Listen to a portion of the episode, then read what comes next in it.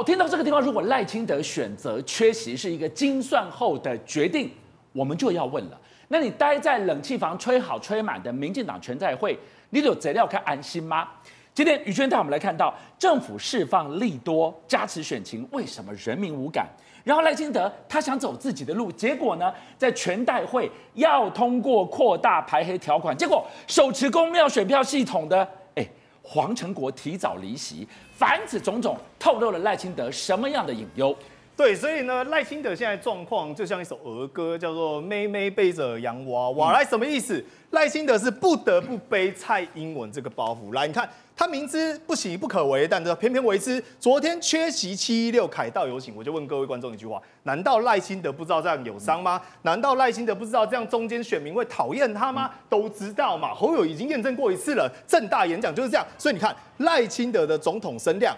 虽然看起来第一名，对不对？来飙到两万四千三百零二，但各位不好意思，通通都是负面，都是检讨，都是在批判的，所以这就凸显出他最大的问题。好，那你昨天看到说，昨天整个蔡赖整个现场状况是怎么样？不好意思，领头的是谁？又是蔡英文，是蔡英文担纲棒球队队长，因为他们昨天的主题是打棒球，人人都穿棒球服。来，各位可以看到，就是这个画面。来，蔡英文走最前面，旁边都是特勤维安人员，而其余的包括赖清德等人，则是跟在后面，等于是由赖清德被蔡英文给带领着戏进场。而且呢，他在细数所谓的政绩的时候，反而我恐怕台下台上的赖清德。听的是心有戚戚焉，会打冷战。为什么？哎，我今天释放利多，我在讲政绩，我都是要加持你赖清德，你打什么冷战呢？要踢过去的行政院背书嘛。因为赖清德现在不能切割嘛，七六为什么不能上去？就是因为要背书嘛。什么意思？好，他今天讲说我们做了很多政策，说这个大学补贴啦、租金补贴啦、房贷优惠啦，结果呢被人家一翻一挖，奇怪，不是七年的，通通都是这最近这一年所所举办的一个大傻逼政策，哎，难道赖清德敢去批判吗？心里面搞不好觉得确实做不好，但。因为蔡英文在上面看着，因为苏贞在在下面看着，所以完全没办法，民众才会无感，跟平行时空一模一样嘛。所以昨天现场赖清德其实是坐在那个地方，很不是滋味。为什么？上面的拼命的开支票，最后如果选上的兑现的是你，你得通通买单。他想走自己的路，却。到处被撤走啊！对，所以现在最大的问题就是赖清德不得不因归赖水。好，你看哦，为什么说他明明应该是全大的主角，结果却很落寞？我就讲白了，今天作为总统候选人，最重要要选举的是他，有民意压力的是他，但是。我全部该负责任的人，通通不用负，蔡英文也不用负，反正选完了，二零二五年不关我的事。苏贞昌也不用负，已经下台一鞠躬。但是赖清德却没有办法切割，也没有办法批判，得背着这些共业。而且你仔细看哦，照理来讲，他应该是最重要，应该是要最后一个压轴讲吧。但最后一个讲话致辞的是谁？又是蔡英文啊！这是政治逻辑的 A B C 啦。今天谁是主角，就由谁来做当当压轴的角色。所以你看，赖清德在整场会上连这个游行也不能去，然后演讲呢还得要看着蔡英文压轴演出，替他在旁边拍手叫好，默默的只能在做陪陪笑。所以当然难摆脱蔡赖的阴影。但是我觉得这样说也有失一点公允。为什么？赖清德不是没有角色，他最大的角色走自己的路的代表作就这一条。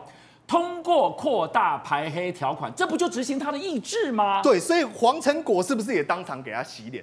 讲白了，全代会这场活动就是赖清德选总统的造势大会嘛？对，不然办这个全代会要干嘛？难不成大家大团结吗？当然不是这样子啊！结果黄成果多不给他面子。的确啦，通过排黑条款的时候，至少这个人还在啊。但呢，等到后段的时候呢，就提早走了，意思就是。这个我不高兴嘛，在表态嘛，我得送嘛，他就把这件事情，你看，还说不要把这件事情往我身上推，跟我没有关系，我已经淡出江湖了。但真的没有关系吗？当然有关系啊，跟黄成国有关系，跟蔡英文有关系，跟你整个台北市大家被大家批评所谓的黑金结构也有关系嘛。今天赖清德就是从台南八十八乡到台北市的黄成国以及论文案等等的，被你们害的有够惨，甚至呢，二零二二选举都已经大败了，但。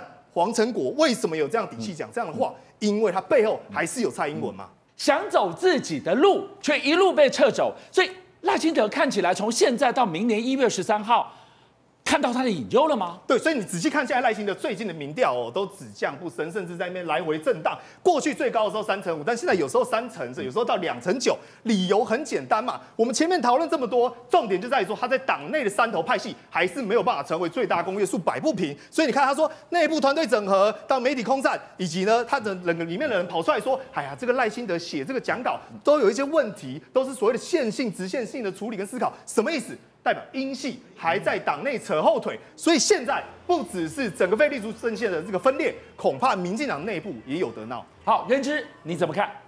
我觉得那个赖清德他现在大概有大概有六七成人是要政党轮替嘛，这个就是他天花板嘛。他天花板还有另外一个人呢、啊，就蔡英文啊。蔡英文把他压得喘不过气啦。讲一个问题啦，蔡英文因为不选举，大家有没有发现他讲话其实都随便乱讲，他没有再在乎了。昨天实际上记者问他说，呃天呃那个穿外套会不会很热？他可以用一百种回答的理由，他也可以不回答。那他也可以讲说，我有看到有些人在晒太阳，我们都听到。我都觉得是记者挖洞给他跳哎、欸。他他问题是，他就是要跳进去啊，对不对？他说不会啊，冷气也很好啊。是。那我们的解读是什么呢？他在跟人家呛虾嘛。你们这些人晒太阳活该啦，我有冷气吹啦，对不对？他为什么要这样子讲？他这样不是会害到赖清德吗？对啊，他没有在在乎了嘛。他之前蔡英文还讲过一句话，我也觉得很离谱啊。他说台语不用学啦，反正我现在也没有要选举，所以这些全部都会回向给赖清德嘛。第二件事情就是蔡英文的政绩实在太烂了，所以赖清德要讲什么都不对。昨天他在全代会的时候说他要打什么黑金赌诈，那一讲大家想心里就会想说，那你那现在是怎么回事？为什么现在大家最痛恨就是诈骗？你为什么你你副总统你怎么不改革？所以讲不下去，你知道吗？所以变成说他在他在讲什么呢？都没有人要相信啊。所以，我我觉得蔡赖赖蔡赖清德为什么会遇到这个状况，就是蔡英文一直压住他嘛。那他们现在想的方法都很奇怪哦。哎，他们内部有开会哦，说不行这样子，我们年轻票都跑光了。之前的那个补助私立大学学费好像也没什么用，要怪招啦，要有趣啦。所以他们就想说要怎么样去抓科粉。那想到的方式都是一些很奇怪网络梗。之前大家记不记得他们在社群上面，呃，蔡英文忽然讲说我要南下高雄，会不会很 rock？然后赖清德还去回说，那那个应该会很 rock 吧。网友一堆人讲说，你们是很无聊是不是？一个总统，一个副总统，两个人在那边很闲闲没事干哦，所以他也有一点点变得为了有趣而有趣，反而就是更更会让人家觉得你们真的是很闲呐，没有用啊。好，姚明怎么看？呃，其实会让这个民进党哦，现在你还会觉得啊，奇怪，他们怎么可以吹冷气？在这个全代会里，其实全代会当然每年都会办啦，每年也都在有冷气的地方办，这个不是什么了不起的事情。但重点来了。赖清德现在整个团队相对来讲是比较松懈的状况。什么松懈？哦，学者说，哦，你可能这个天花板哦，你的民调都不会往上哦。问问题是他是第一名啊，你知道，今天不会有人质疑第一名说，哎，你怎么都没有进步啊？你怎么都考九十五分而已，你没有考到一百分哦？问题是后面落后的赶不上他，所以他还是第一名啊。对于现在的民进党来来讲哦，变成他们没有一个竞争的压力。那很多人就说，哎，赖清德你都在三十五趴，你不一定会赢哦。为什么？因为其实他有一个危机，那个灰犀牛是什么？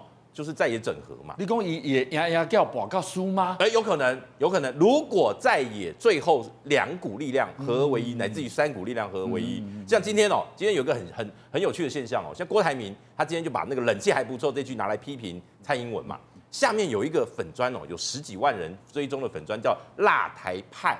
嗯，哎，这个是专门挺蔡英文的，现在在挺赖清德的一个粉砖了。留言说：“郭董，你一定要出来选呐、啊！”嗯，哎呦，民进党的这个侧翼粉砖开始在拱郭台铭，你要出来分啊，赖清德才能躺着上啊。没错，这个就是他们的胜利公式。是，再也再也越分裂，赖清德越开心哦。所以这个胜利方程式已经写在那边，所有人都看得到。但是。在野阵营现在没有人可以做到整合，嗯哼，我觉得这个比赖清德的灰犀牛效应更明显，在野阵营才是已经即将被犀牛攻击的那一群。杰明。我这样讲啊，赖清德当然是想要拼啦，这个是没有问题的。但问题来是蔡英文现在民调还是比较高的哦，他支持度其实也是比较高的，所以在政策上面当然是希望蔡英文能够继续帮助赖清德嘛，这个是毋庸置疑的哈。但是你说赖清德真的能够去做出什么动作吗？对不起，现在行政体系在谁手上？还是在蔡总统的手上啊？不过我有一件事要奉劝呃发言团队了哈，因为这个冷这件事情，我们说这个。